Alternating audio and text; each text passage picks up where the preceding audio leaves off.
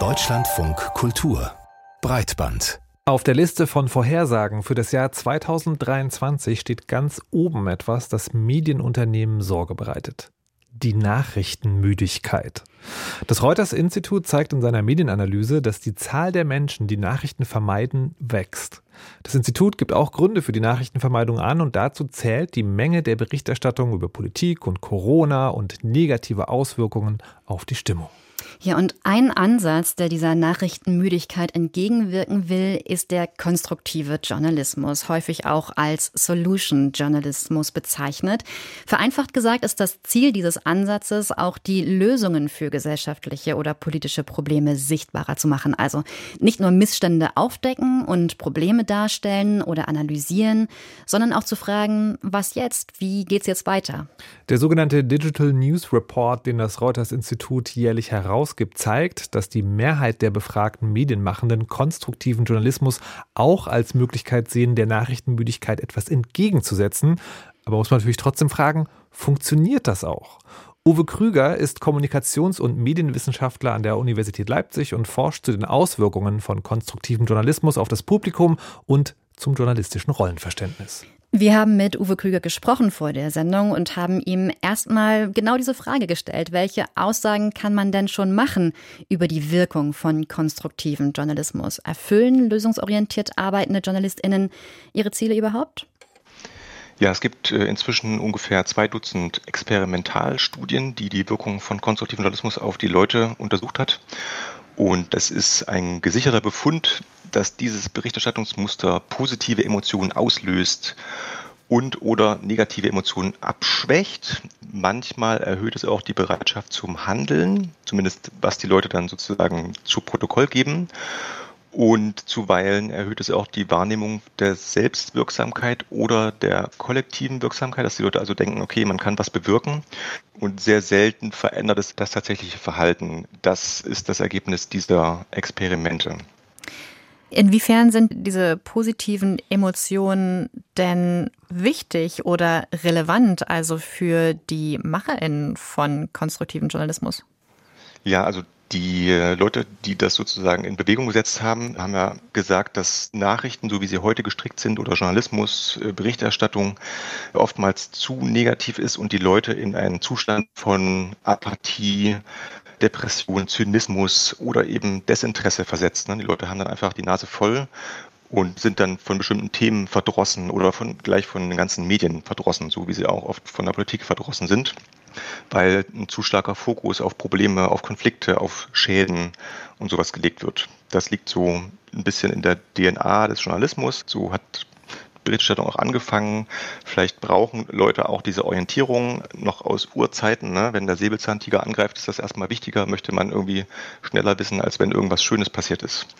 Aber für die Demokratie kann es ja auch kontraproduktiv sein und auch für Leute selber, ne? wenn die dann sozusagen ja, einfach nicht mehr gut drauf sind und auch nicht ins Handeln gehen, wenn Handeln angezeigt wäre.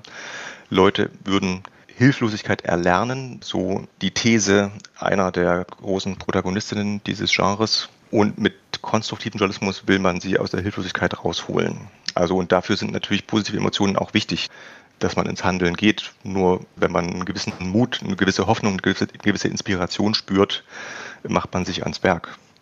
Aber jetzt haben Sie am Anfang gesagt, es ist nicht nachweisbar, ob wirklich gehandelt wird, ob sich wirklich was ändert. Heißt das, konstruktiver Journalismus, wenn man es mal ein bisschen zynisch sagt, macht momentan die KonsumentInnen fühlen sich besser, die MacherInnen können gut ihren Journalismus weitermachen, aber es ändert sich eigentlich nichts in der Gesellschaft? Nee, das würde ich nicht sagen. Das liegt nämlich, dieser Befund liegt an der Art, wie man diese Studien macht. Also Sie müssen sich vorstellen, diese Experimente werden durchgeführt, da werden Gruppen gebildet von Leuten und die eine Gruppe kriegt zum Beispiel einen problemzentrierten Artikel über ein Thema und die andere Gruppe kriegt die lösungsorientierte Version dieses Themas. Und dann werden die Leute befragt, wie es ihnen geht, was sie jetzt darüber denken, ob sie jetzt vorhaben, was zu machen. Also eine tatsächliche Verhaltensänderung kriegt man da höchst selten raus, weil die Leute natürlich da gerade auch nicht handeln. Also es ist ja ein, sowas wie ein Laborexperiment. Wenn man das rauskriegen möchte, müsste man anders ansetzen. Wir an der Uni Leipzig setzen gerade da Studien auf, dass man Leute zum Beispiel, die konstruktive Medien abonniert haben, dass man die retrospektiv fragt. Im Nachhinein hat denn schon mal ein Artikel was verändert und was ist da genau passiert? Was hast du dann gemacht nach diesem Artikel und so? Oder man guckt da, wo Leute irgendwie zum Beispiel soziale Innovationen machen, wenn die irgendwas Neues ausprobieren oder was imitieren, was andere vorgemacht haben, dass man diese Leute fragt, wie seid ihr eigentlich drauf gekommen? Was war eure Inspirationsquelle? Und wenn man in dem Sinne rekonstruiert, dass Leute möglicherweise ihr Leben verändert haben durch den Konsum von konstruktivem Journalismus, dann würde man das einfangen können, was man mit diesen Experimenten nicht kann. Mhm.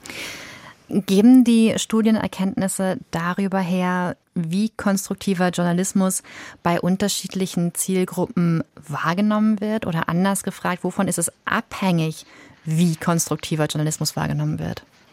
Also es gibt eine Vielzahl von Erkenntnissen, die äh, über alle Studien hinweg irgendwie dann nicht wirklich als gesichert ansehen kann. Also ein Befund ist zum Beispiel, dass Leute, die schon gut vorinformiert sind über ein Thema, dass die zuweilen misstrauisch werden, wenn sie dann so eine Lösung präsentiert bekommen. Während Leute, die da nicht viel drüber wissen, dann eher empfänglich sind und da irgendwie dann das gut finden und da ein größeres Vertrauen in die Nachricht haben, als die, die viel Vorwissen haben.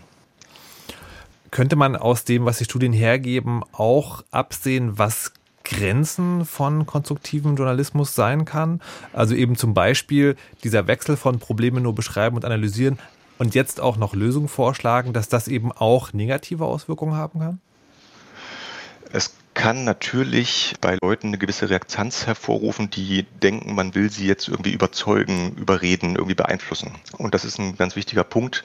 Wenn das gut werden soll, konstruktiver Journalismus, dann muss man bestimmte Regeln einhalten, die diese Artikel oder diese Beiträge auch klar abgrenzen von Werbung oder PR. Beiträgen, wo immer alles schick ist, wo es irgendwie klar ist, was, Sie haben ein Problem, wir haben die Lösung.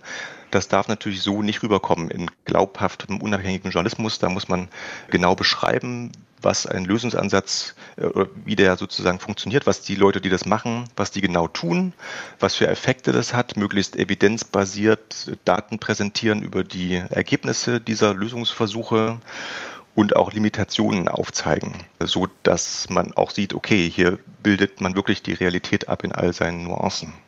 Ich stelle mir vor, dass ein lösungsorientierter Ansatz im Journalismus auch ein bisschen mehr Platz benötigt und ähm, hätte daher die Frage, ob konstruktiver Journalismus denn in jedem journalistischen Format umsetzbar ist. Also dass zum Beispiel kürzere Nachrichtenformate da schnell an ihre Grenzen stoßen. Sehen Sie das auch so?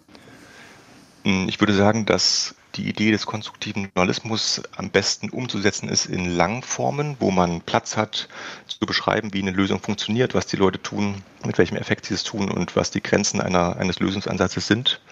Das alles kann man natürlich in einem langen Artikel oder in einem halbstündigen Fernsehbeitrag besser machen als in einem Radiobeitrag von einer Minute 30. Aber ich glaube, es ist trotzdem wichtig, dass man für all die Probleme, die wir haben in unserer gegenwärtigen Vielfachkrise, die bestehenden Lösungsansätze, die zukunftsorientierten Projekte, die Geschichten des Gelingens in ganz verschiedenen Formaten erzählen muss, auch in kurzen Beiträgen. Zum Beispiel fand ich es sehr sympathisch, als die Initiative Klima vor acht forderte, dass direkt vor der Tagesschau so ein kurzes, lösungsorientiertes Klimaformat äh, kommen sollte, damit es auch viele Leute erreicht. Und diese Beispielfolgen, die diese Initiative produziert hat, die fand ich auch wirklich sehr gute Beispiele für konstruktiven Journalismus. Der Kommunikationswissenschaftler Uwe Krüger hat Studien zur Wirkung von konstruktivem Journalismus ausgewertet und, das immerhin ist nachweisbar, im Vergleich zum klassischen Journalismus hat er positivere Auswirkungen auf unsere Stimmung. Wir bedanken uns für das Gespräch.